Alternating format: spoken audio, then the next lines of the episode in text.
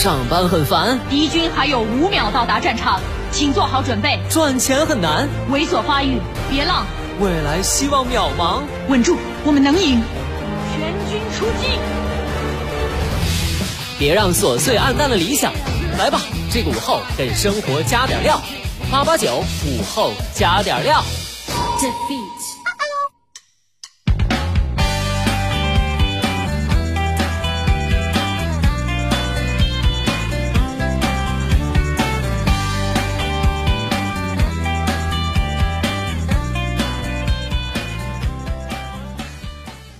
生前的你还好吗？欢迎收听午后加点料，我是海鹏。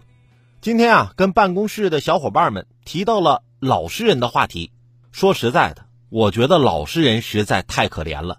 有些人找不到合适的对象，说找个老实人算了。工作中一些苦活累活没人干，就交给老实人。做好了吧，没人感谢；做不好还得被批评。哪天老实人实在忍不住了，情绪爆发了。别人又会说，这个人平时看起来老实巴交的，没想到脾气这么差呀。老实人太可怜了。这不，最近还有人借着老实人的名号造谣。五月二十九号晚间，南京市发生了一起极其严重的恶性伤人事件。据警方通报，当晚犯罪嫌疑人吉某某在秦淮区金銮巷驾车撞人，并持刀捅人，造成多人受伤。截至五月三十号，八名伤者中仍有七人在医院治疗，其中包括中度伤一人、重伤两人、危重四人。在这起案件中，无论是作案者的残忍与疯狂，还是其行为造成的严重后果，都只能用骇人听闻来形容。显然，不论是在法律还是道德层面上，此等罪行都无法被宽恕。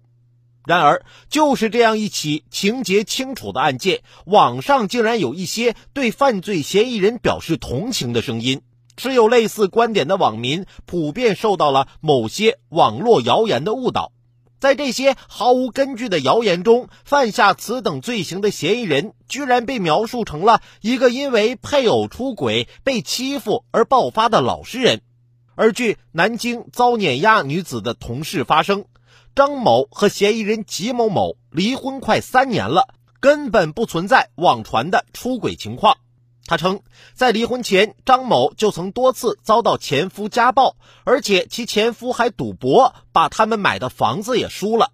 但在谣言传播者的误导下，不少同样自认老实人的普通网友，自然而然地对犯罪嫌疑人产生了共情，带着对出轨者的恨意，扭曲了心中的是非。不论犯罪嫌疑人经历了什么，又有怎样的动机，他都绝不能驾车撞人、持刀捅人。这样一个因为心存不满便以极端方式报复社会、滥伤无辜的人，在任何意义上都不可能是所谓的老实人。